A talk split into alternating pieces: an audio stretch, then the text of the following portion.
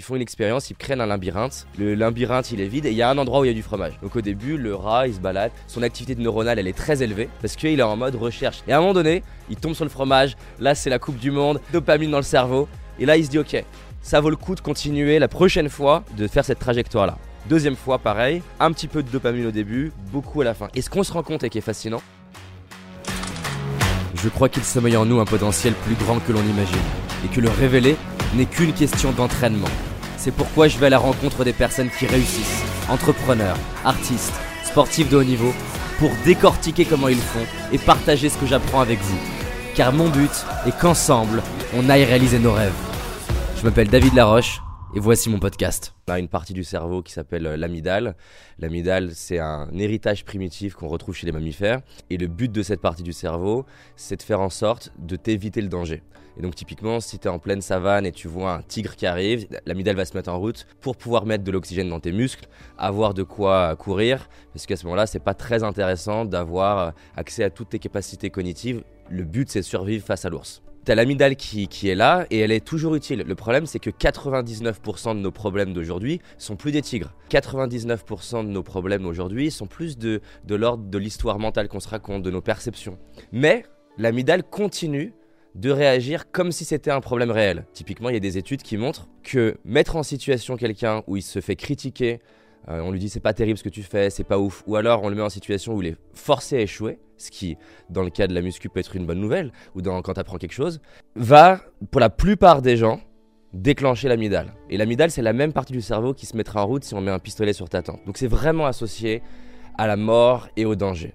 Quand l'amygdale, elle prend le dessus, quelque part, tu as deux neurones. C'est-à-dire que c'est soit j'ai une proie en face de moi et je vais aller la chercher, ou alors j'ai un prédateur en face de moi et la solution la plus simple vis-à-vis d'un prédateur, c'est fuir. Et donc c'est pour ça que l'amygdale, on dit qu'elle a trois stratégies. La fuite, le repli sur soi, qui est une autre forme de fuite, ou alors l'attaque. Effectivement, si tu as le tigre qui est là, fuir c'est trop tard, et donc tu vas donner un peu le tout pour le tout. Donc ça, c'est ce qui fait qu'on va tendance à fuir l'inconfort. L'amygdale, elle se met aussi en route face au plaisir. Typiquement, toute la partie sexuelle, tu as l'amygdale aussi qui se met en route, et c'est ce qui va faire que on va pouvoir avoir, être attiré par le porno, on va pouvoir être attiré par un sneaker, parce que c'est aussi euh, tous les besoins un peu primaires, l'amygdale se met en route. Donc c'est ce qui fait que de base, on a encore un énorme héritage des animaux qui va faire que de base, on va privilégier le confort à l'inconfort. Il y a aussi un autre intérêt, c'est que notre cerveau, il est toujours en train d'essayer d'économiser de l'énergie, ce qui encore une fois est une vertu, parce que l'idée de base, c'est de conserver l'énergie pour ce qui est le plus important, ce qui est essentiel. C'est typiquement, tu es en danger, tu vas éteindre ton système immunitaire, parce qu'à ce moment-là, euh, pouvoir gérer une grippe, ça sert à rien s'il y a le tigre qui est là. Donc le mieux, c'est de survivre. Il y a plein de fonctionnements de notre cerveau qui sont hyper utiles, mais qui dans certains contextes s'avèrent contre-productifs pour nous.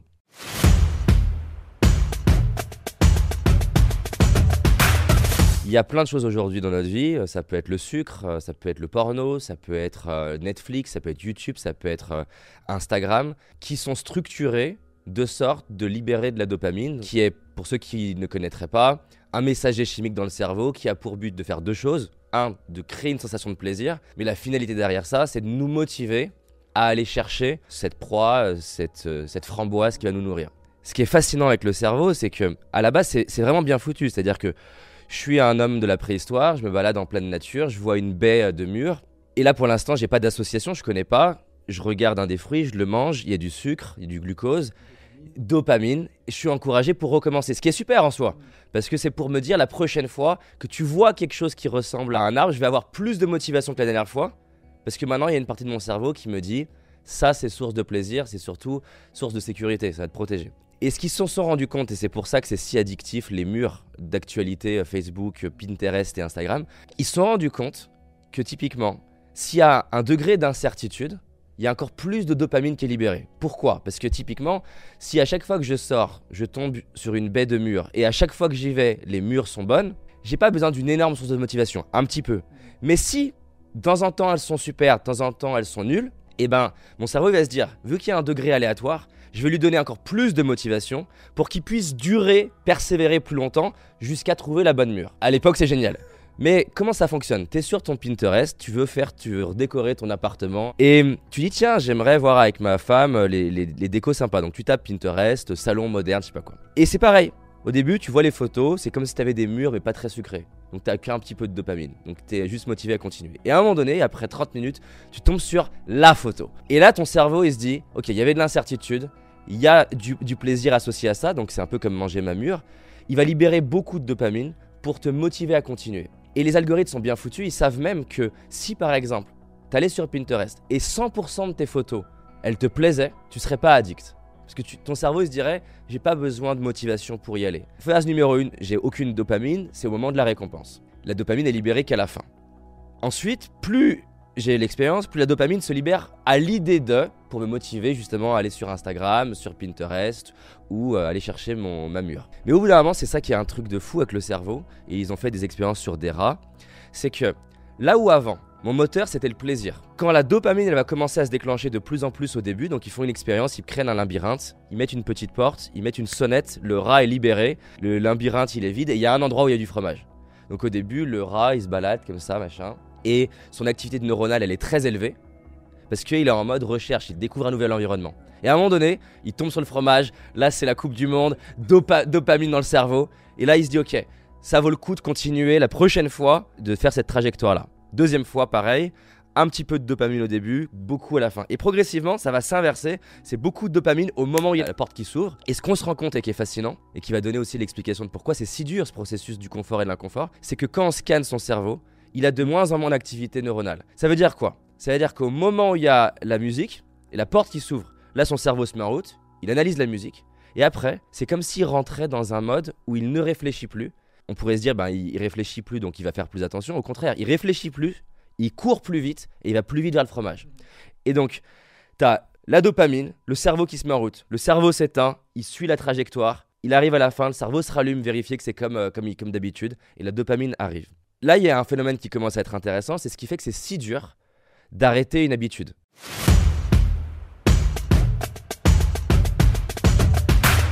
c'est pas forcément une désensibilisation, c'est que tu vas perdre l'accès à ta réflexion. C'est ce qui fait que tu es là, euh, en train d'être chez toi, tu mets la main dans ton euh, paquet de chocolat, et d'un coup, tu te réveilles, le paquet, tu es en train de dire Merde, il s'est passé quoi? Et tu as eu ce phénomène un peu d'amnésie. Et ça, c'est réel, c'est-à-dire que dans le cerveau, quand tu suis une routine, et ça marche aussi d'ailleurs dans une routine vertueuse. Hein. Tu à la salle de sport, toi tu as plein de routines qui vont te demander de beaucoup moins réfléchir. Et donc ça va le rendre beaucoup plus facile aussi.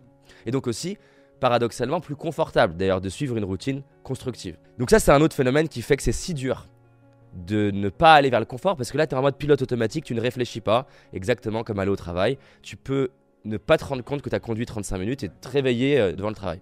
Et la dernière phase, et c'est ça qui est, un peu horrible là-dedans, c'est qu'au bout d'un moment ton cerveau, il te libère énormément de dopamine à l'idée de. Ensuite, parce qu'en fait on a, une, quantité de dopamine de base. C'est-à-dire que la dopamine en soi n'est pas mauvaise, comme on l'a vu avec l'exemple. Donc ton cerveau en libère tout le temps. On va dire que tu as 10 de dopamine. Quand tu as l'idée d'aller chercher du sucre ou alors d'avoir un rapport sexuel ou d'aller regarder Netflix, il monte. Mais qui dit qu'il monte, dit que ton cerveau derrière, il se dit bon, on en a beaucoup là, je coupe les vannes. Donc j'en aimais plus. Et donc ce qui va faire que ça va descendre en dessous de la ligne de base. Et quand tu es en dessous de la ligne de base, là tu souffres. C'est ce qui fait ce phénomène de vide. Quand c'est qu'un petit peu que c'est la première fois, c'est pas très grave, t'as juste, tu vois, ton café, t'as excité, puis après t'as la petite descente. Mais au bout d'un moment, c'est que c'est plus le plaisir qui motive ton action, c'est qu'en fait, ta ligne de base, c'est la souffrance. En fait, avec le temps, on se rend compte que plus tu vas consommer, par exemple, de porno ou de la coke, peu importe ton addiction, plus ta ligne de base, elle descend. Ce qui fait que ta ligne de base n'est pas la neutralité, mais la souffrance.